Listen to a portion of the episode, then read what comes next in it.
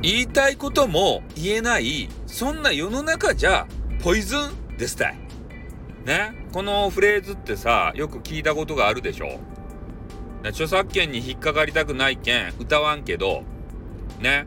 メロディーばつけて歌ったらね、すぐさ、通報ばして、ね、俺ばバンにしようとする輩がおるけん、歌わんばってん。ね、この言葉の意味は考えたことありますか？ね？やっぱインターネットとかでもさ、リアルでもさ、言いたいこと言いたいじゃないですか。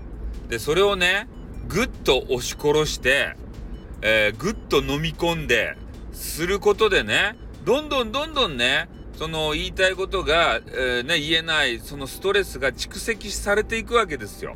それこそが、ポイズンですたい。ね？反町が、ね、思い切って俺たちに、え訴えかけてくれたこと、それはやっぱり言いたいことを言ってストレスば発散させようぜって。そういうことを言ったんですよ。ね？みんなを笑かすために、ポイズンディンディディディンとか言ってたわけじゃないんですよ。ね ?GTO かなんか知らんけど。おあれ真面目に聞かんといかんかったと。本当にね、あの、反町の、あの、言う通りね、言いたい言葉言いよったら、ストレスがたまらんでね、毒がたまらんわけですたでも、言いたいことが言えんかったらさ、みんなストレスたまるじゃないですか。爆発するやろ？いつの間にか。